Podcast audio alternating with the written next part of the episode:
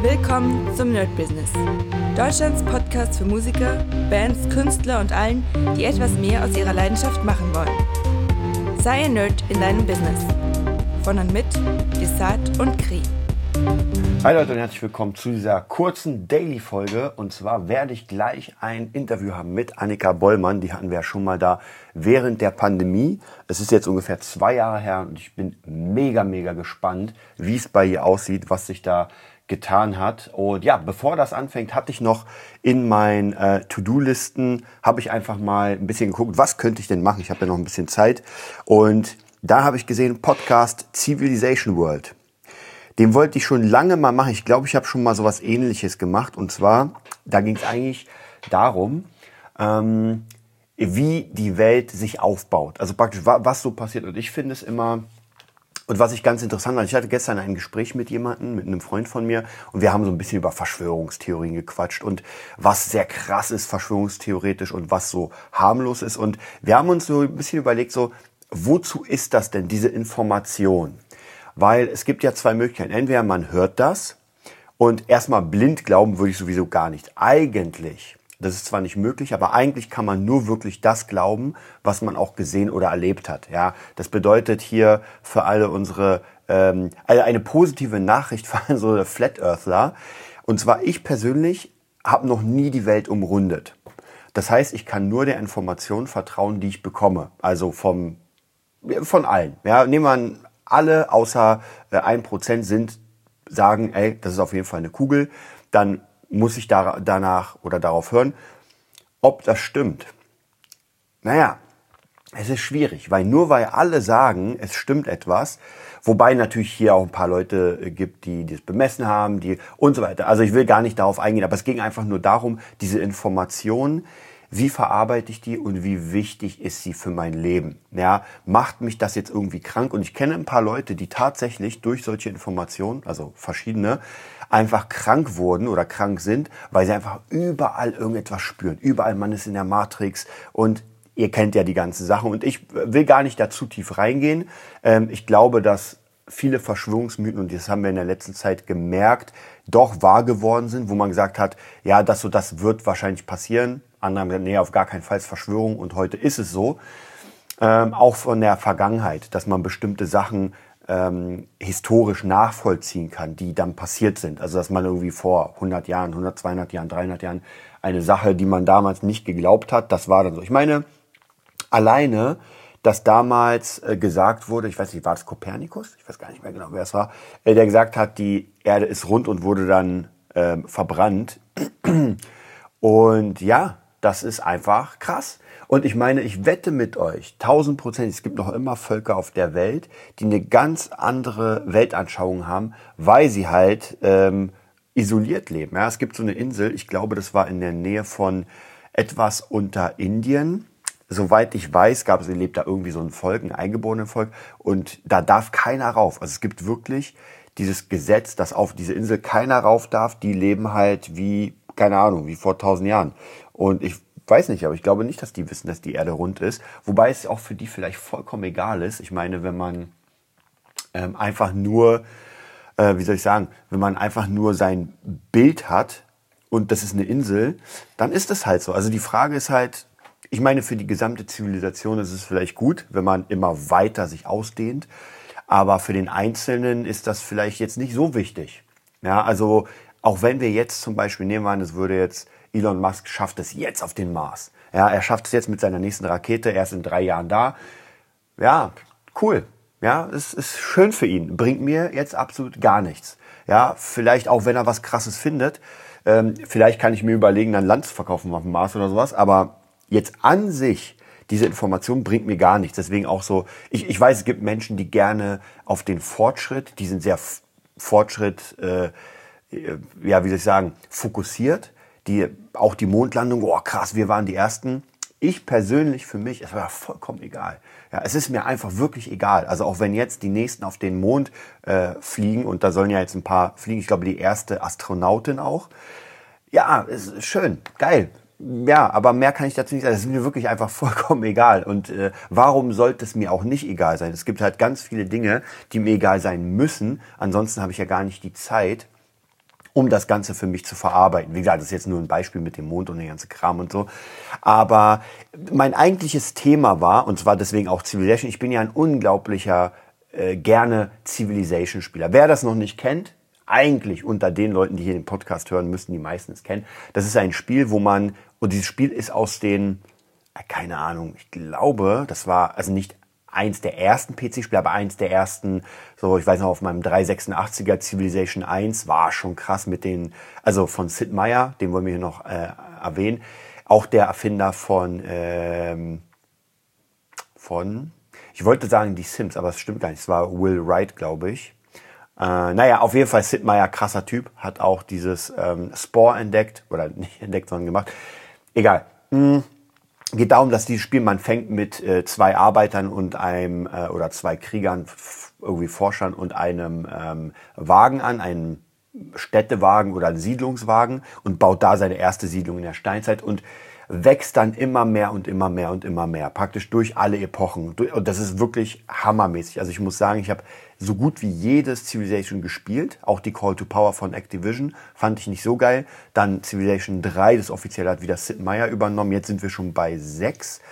Ähm, und da hat sich einiges geändert, weil jetzt funktioniert das Ganze mit Hexfeldern. Davor war das, äh, ich glaube, zwei Sparten davor war das ohne Hexfelder. Ist jetzt für euch nicht so wichtig. Ist jetzt so ein bisschen Nerd-Talk. Aber auf jeden Fall ein Hammerspiel. Und da ging es darum, dass man wirklich seine Zivilisation aufbaut. Und ich finde, es ist sehr, sehr interessant, denn viele Spieler, und da gibt's einen, ich glaube, der Civilization 2 oder ein, ich weiß nicht mehr genau, auf jeden Fall ein Civilization über 30 Jahre gespielt oder sowas. Und das war mega interessant, weil der hat ähm, eine, eine Partie und ich glaube, es gab nur noch zwei oder drei, ich glaube, es gab noch drei Fraktionen am Ende, drei Großfraktionen.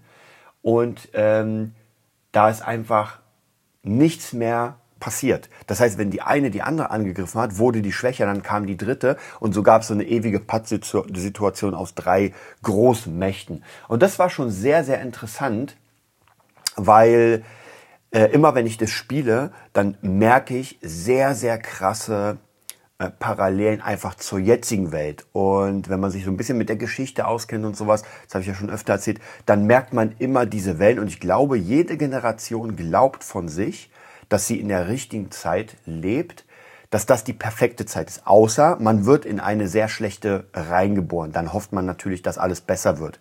Es ist die Frage, ob man das überlebt, wenn man sich überlegt, dass äh, das dunkle Mittelalter, keine Ahnung über wie viele tausend Jahre da äh, existiert hat, dann, weiß nicht, war das nicht so geil. Ich glaube, die ersten Kreuzzüge waren 1100, haben dann aufgehört, wenn ich mich hier 1500, ich bin mir nicht, also nagelt mich da nicht fest, aber das ist schon auf jeden Fall wirklich krass, wie lange das ging.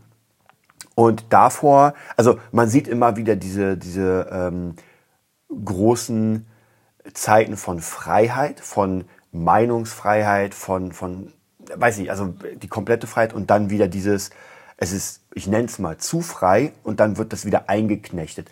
Und ich glaube, dass wir tatsächlich gerade in so einer Zeit sind, ob das gut ist oder nicht, naja, das müssen wir dann später gucken, äh, ob wir, mh, hm, ob das so gut funktioniert, weil wenn ihr euch mal wirklich einfach das von, wie soll ich sagen, euch diese, diese Zeit mal auf, äh, auffächert und mal guckt, was jetzt da war. Wir hatten das letzte, das letzte Zeitalter war so ein bisschen äh, der Krieg, 20. Jahrhundert.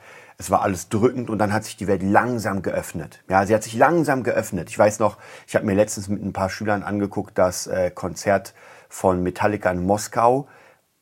Unglaublich. Also guckt euch das mal an. Metallica in Moskau, ich glaube Enter Sandman oder Master of Puppets, absoluter Wahnsinn. Äh, das ist, Helikopter fliegen da rum, das ist also man ein Meer an Menschen, man weiß gar nicht mehr wo. Na klar, weil alles geöffnet wurde und alle Menschen aus Russland, die keinen Zugang dazu hatten, zu diesen Sachen, kamen einfach, weil sie das alles sehen wollten. Das ist auf jeden Fall schon sehr, sehr krass.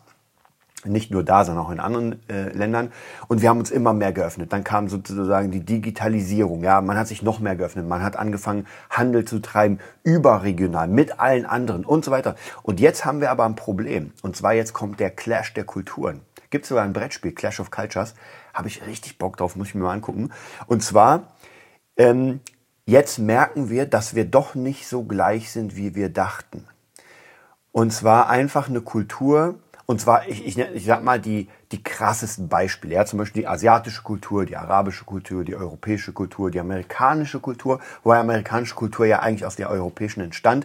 Aber ähm, es ist tatsächlich sehr naiv zu glauben, dass der eine dem anderen sein Glauben aufzwingen könnte. Ja, das sieht man ja gerade jetzt mit, äh, mit Russland, mit China und so weiter, dass die einfach ganz, ganz andere äh, Glaubenssätze haben aus der Kultur und äh, einfach sagen, wir hatten ja jetzt gerade Baerbock da und ich habe mir das mal angeguckt und ich muss euch ganz ehrlich sagen, äh, für mich persönlich macht es den Eindruck, als würden die Chinesen die gar nicht ernst nehmen. Ja, die nehmen die einfach nicht ernst. Die gucken sich an, hm, Deutschland ja auf dem absteigenden Ast. Und Leute, äh, wir sind einfach leider auf dem absteigenden Ast. Ich habe mich jetzt sehr, sehr, sehr damit beschäftigt, wie das aussieht mit diesen ganzen Stromsachen. Wir haben ja die Atomkraftwerke abgeschaltet und sowas. Und man sieht sofort schlechte Sachen. Also, und ich gucke mir ja wirklich Leute an, die mit Zahlen, Daten, Fakten und nicht, ich glaube, ich weiß nicht mehr genau, wer das gesagt hat, aber kurz vor Abschalten des Ganzen äh, wurde gesagt, naja, die Strompreise werden ähm, runtergehen was ja total der Schwachsinn ist, weil wenn ich Strom wegnehme, nicht nur wegnehme, sondern ich muss ja diese Sachen noch kühlen. Das heißt, ich nehme nicht nur eine Quelle weg, sondern ich muss diese Quelle, der Quelle jetzt Strom zuführen. Wie soll denn dann Strom günstiger werden? Also absoluter Schwachsinn.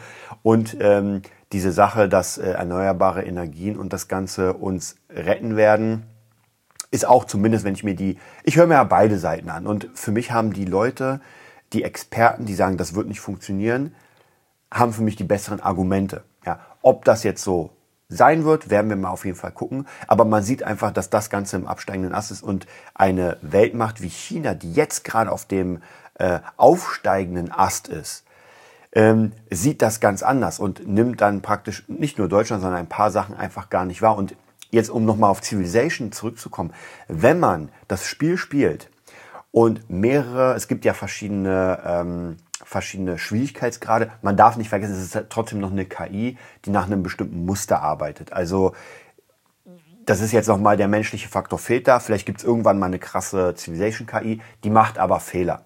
Ist aber egal, weil es trotzdem relativ ähnlich ist, wenn ich merke, dass irgendein Volk zu schwach wird oder schwächer wird, dann, ich muss nicht unbedingt militärisch angreifen, aber dann versuche ich natürlich das Beste rauszuziehen daraus und gucke auch, okay, macht es Sinn, mit denen weiter Handel zu treiben? Macht es Sinn, irgendwas? Und das ist sehr, sehr interessant, weil dadurch kann man so ein bisschen vielleicht auch hier in die Zukunft gucken.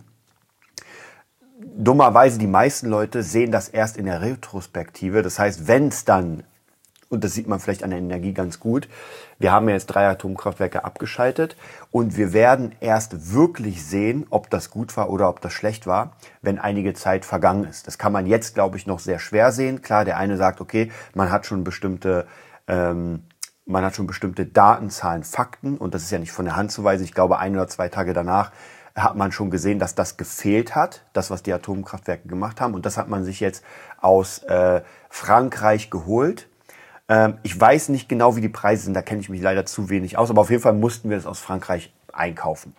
So, und die machen ja auch nur Atom. Also praktisch, ähm, es ist eigentlich schwierig. Ich nenne es mal schwierig. Ich will gar nicht dieses Fass aufmachen von äh, grüner Energie und so weiter. Das ist mir einfach viel zu viel. Aber auch hier äh, merkt man bei Civilization zum Beispiel, was sehr interessant ist. Ähm, wie das Ganze funktioniert, wenn man dann Atomkraftwerke baut, wenn die auch kaputt gehen, geht's auch, dann wird viel verseucht und so weiter. Also sehr, sehr interessant. Das heißt, man kann an Civilization so ein bisschen sehen, wohin die Reise gehen könnte. Ja, und ich mag das sehr, um einfach auch ähm, zu schauen in der richtigen Welt, so was kann ich machen, weil am Ende ist es so, zumindest ich nicht, und ich weiß nicht, ob irgendjemand von euch in der Politik ist oder die Macht hat, aber zumindest bei mir, ich kann da nichts machen also nichts Größeres. Das heißt, ich kann nur reagieren auf das, was mir gegeben wird und in die Zukunft planen. Ja, das bedeutet, wenn ich bestimmte Informationen habe, nehmen wir mal an. Ja, nehmen wir mal einfach an, ich hätte die Information, ob das jetzt offiziell ist oder nicht, dass meine Bank ähm, kein Geld mehr hat. Ja, nehmen wir an, sie ist insolvent und äh, die Automaten geben kein Geld mehr raus und ich weiß das zehn Tage bevor es passiert.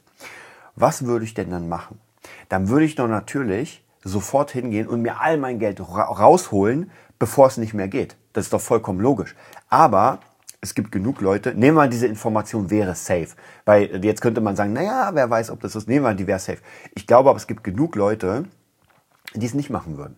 Weil die entweder es nicht glauben würden oder es, keine Ahnung, kann ja auch sein, dass sie zu faul werden und dann können sie nur noch reagieren auf das, was passiert ist. Also sie haben wie der, der Boxhandschuh der Welt, wie Kries sagen würde. Man kann nur noch reagieren. Und ich glaube, da muss man höllisch aufpassen, wenn man in einem Zustand ist, wo man nur noch reagieren kann auf das, was unmittelbar da ist. Es ist etwas passiert und ich hätte davor reagieren können. Das ist ja dieses prophylaktische. Oder ich reagiere halt, während es passiert. Und ich muss sagen, meistens ist es nicht gut, wenn wir auf Dinge reagieren, die jetzt sofort sind, wo wir eigentlich sehr wenige Optionen haben. Ja, das mit der Bank war jetzt einfach eine Idee. Aber es gibt ja die ganze Zeit irgendwelche Dinge. Ich meine, wir wissen jetzt, dass ähm, die Atomkraftwerke weg sind. Der Strom ist ja schon angestiegen, bei mir um ein Drittel. Ich weiß nicht, wie es bei euch ist. Und die Wahrscheinlichkeit ist groß, dass der Strom nochmal ansteigt. Hm. So, mit dieser Information, jetzt ist halt die Frage, was man machen könnte viel kann man leider nicht machen, außer ähm, auswandern. Weil ich meine, ich weiß nicht, ob es möglich ist, den Strom noch günstiger zu machen. Und ich glaube, äh, ich habe gelesen, in Nordrhein-Westfalen will E.ON die Strompreise um 50 Prozent erhöhen. Das ist richtig dick. Weil wenn ihr, oder um 45 Prozent. Wenn ihr euch überlegt, dass ihr, und es geht nicht nur um die Erhöhung des Strompreises. Wenn ich jetzt ein Drittel mehr Strom zahle, naja, ist nicht geil, aber das bringt mich jetzt nicht um. Aber die anderen müssen ja auch ein Drittel mehr zahlen und deswegen wird alles teurer. Und da haben wir wieder das Problem, weil natürlich jeder Verein wird teurer, äh, jedes, also alles Mögliche muss teurer werden, sonst können sie nicht halten, außer irgendwelche ähm, Läden, die sowieso mega krass viel Kohle machen und sagen, ey, weißt du was, wir können unseren Preis behalten. Aber ich glaube nicht, dass gerade Fitnessstudios und so weiter, die sehr, sehr energieintensiv sind, ja, oder eine, eine Therme, also eine Therme ist ja auch krass äh, intensiv. Ich war letztens in der Therme und ja, da ist einfach dieses geile Wasserbecken nach draußen und das muss ja die ganze Zeit beheizt werden, weil drinnen, also praktisch das Wasserbecken, da kriege ich schon wieder Gänsehaut, weil das einfach so ein geiles Gefühl ist, wenn es draußen kalt ist und man drinnen in diesem geilen Thermobecken ist, nenne ich es mal. Aber ich kann mir schon vorstellen, dass das sehr, sehr, sehr viel Energie kostet. Und wenn das jetzt um ein Drittel höher wird, die Energie, oder sogar ums, keine Ahnung, ums Doppelte, naja, dann können die das auf Dauer, glaube ich, nicht halten, weil das wird ja dauernd beheizt. Und da muss man aufpassen. Wenn man zum Beispiel sein Büro zu Hause hat, dann geht es noch ein bisschen besser. Keine Ahnung, wie viel mein Rechner hier an Strom nimmt. Aber gut, ich muss sagen, ich werde wahrscheinlich nicht mehr Strom verbrauchen, als ich es normal mache. Aber dadurch, dass der Strom ein Drittel teurer wird, kriege ich ja trotzdem ein Drittel die Rechnung, also das ist ja fast das Doppelte. Das heißt, meine nächsten Rechnungen werden dann fast das Doppelte sein. Und das ist auf jeden Fall schon eine krasse Sache. Wie gesagt, ähm, jetzt kann man nur darauf reagieren. Ich wusste, dass es teurer wird, aber ich wusste auch jetzt nicht, was ich so großartig machen kann. Also das Einzige ist, noch einen Versorger suchen, der günstiger ist, wird schwierig. Äh, man kann sich Sachen suchen, die weniger Strom verbrauchen, wobei ich nicht glaube, dass das den Kohl fett macht. Also wenn der Strompreis ums Doppelte steigt, werde ich es nicht schaffen, meine ganzen Geräte hier auszutauschen, dass sie äh, die Hälfte der, des Stroms verbrauchen, damit ich wieder bei 0,0 bin. Jetzt mal abgesehen davon muss ich ja die Anschaffungskosten auch noch nehmen. Das heißt, wenn ich zum Beispiel Kühlschrank, Waschmaschine, Spülmaschine, dann bin ich locker bei 1000, 2000 Euro, bis ich das wieder raus habe. Und das werde ich ja nicht mal raus haben, weil, na gut, wenn ich Doppelte zahle, dann schon irgendwann. Also es ist eine schwierige Lage und da bin ich natürlich auch die ganze Zeit am überlegen, ähm, was ich mache. Und ich habe euch ja schon mal erzählt, dass äh, die Preisbildung in den letzten Jahren ist ja eine Preisbildung, die gut ist, aber jetzt nicht übertrieben. Also es ist jetzt nicht so, als würde ich pro Stunde 500 Euro kriegen. Ähm, und aber jetzt meine Stundenpreise, sage ich mal so ungefähr, werden jetzt doch wieder unattraktiver. Ja, das heißt, ich merke, puh, das wird schon schwieriger wieder. Ähm, und jetzt müsste man erhöhen. Jetzt ist die Frage, kann man denn erhöhen? Und wie viel kann man erhöhen. Also ich kann jetzt nicht meinen Schülern sagen, naja Leute, sorry, aber alles wird um das Doppelte teuer, ich muss um das Doppelte teuer, das macht keiner. Also von, ich sag mal, nehmen wir an 30 Euro pro Stunde auf 60 Euro pro Stunde, könnt ihr vergessen, das wird nicht funktionieren. Ähm, das wird auf jeden Fall eine schwierige Lage. Ich werde euch auf jeden Fall auf dem Laufenden halten. Was ich auch machen werde, vielleicht habe ich irgendwie eine Lösung. Ihr könnt mir auch gerne schreiben äh, auf nerdbusiness.info sorry, info at nerdbusiness.de, so meine ich Oder auf der Seite nerdbusiness.de. Einfach mal schreiben, was ihr über dieses Thema denkt. Es ist schwierig und es betrifft auf jeden Fall unser Business. Egal in welchem Business ihr seid, ihr müsst Strom benutzen, ihr müsst euch Essen kaufen und deswegen betrifft es ganz tief das Business. Hier geht es gar nicht mehr um, also unbedingt darum, jetzt äh, ich weite aus, neue Kunden und so weiter. Ich glaube, und das hatten wir mal ganz, ganz früher, das ist schon ewig her, Thema mit Kri, und zwar, das ist für mich persönlich das Last Man Standing Prinzip. Das bedeutet, jeder, der jetzt gerade merkt, uh, es wird eng, muss es schaffen, egal wie durchzuhalten. Ich bin mir sicher, es wird auch wieder besser, tausendprozentig, das muss es. Nur die Frage ist, wann und werden wir das überleben? Die Frage ist auch hier, haben wir denn eine andere Option? Also was wäre denn meine Option, wenn es nicht geht? Die Option ist Insolvent an, Insolvenz anmelden und äh, aufs Amt gehen. Das weiß ich, also mehr fällt mir jetzt nicht. Klar, man kann sich jetzt noch mal einen Job suchen und äh, den Traum aufgeben, aber das wäre jetzt so dieses ähm, selbstständigen Ding. Ja. Und ich glaube auf jeden Fall, es wird viele wegraffen und die, die überleben werden, die müssen nicht nur das machen, was sie sonst machen, also das, was sie die letzten Jahre gemacht haben, sondern ich glaube, die müssen sich auch weiterentwickeln, weil wir natürlich jetzt diese ganze Sache mit KI und dem ganzen Kram haben. Und das wird auf jeden Fall schon sehr, sehr interessant. Ja, das war's auch schon. Gleich geht's los mit meinem Interview. Ich freue mich schon. Ich würde sagen, wir hören uns dann bald wieder und viel Spaß. Das war die neueste Folge vom Nerd Business Podcast. Wir hoffen, es hat dir gefallen und bitten dich darum, uns eine 5-Sterne-Bewertung bei iTunes zu geben. Vier Sterne werden bei iTunes schon abgestraft.